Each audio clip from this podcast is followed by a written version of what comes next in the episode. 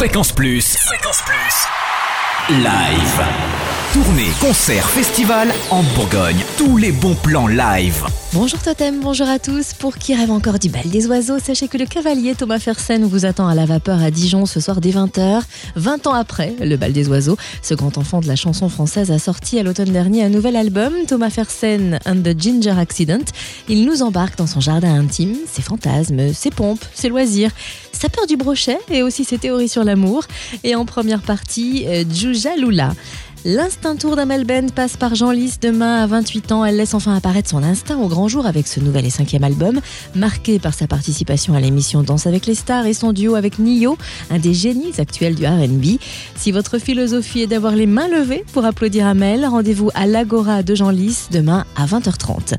Après avoir pris le large en Louisiane pour faire la route du blues, Christophe Maé est en tournée avec son nouvel album Je veux du bonheur, un album aux couleurs de la Nouvelle-Orléans pour faire la fête au Zénith de Dijon le 17 avril à 20h, avec 11 musiciens sur scène qui parfois viennent jouer dans le public à l'instar des marching bands. La danse et la gaieté sont donc les mots d'ordre du spectacle.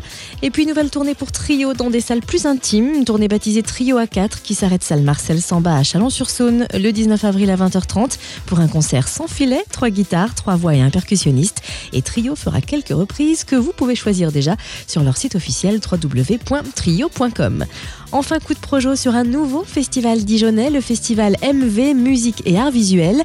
De quoi étancher votre soif de live et de curiosité du 12 au 20 avril avec plus d'une dizaine de concerts, ciné-concerts, performances, expositions, ateliers, installations, événements jeunes publics et avant-première dans une dizaine de lieux dijonnais. Vous retrouvez le programme sur le www.festivalmv.com. Fréquence Plus, live, chaque semaine, toute l'actu concerne en Bourgogne.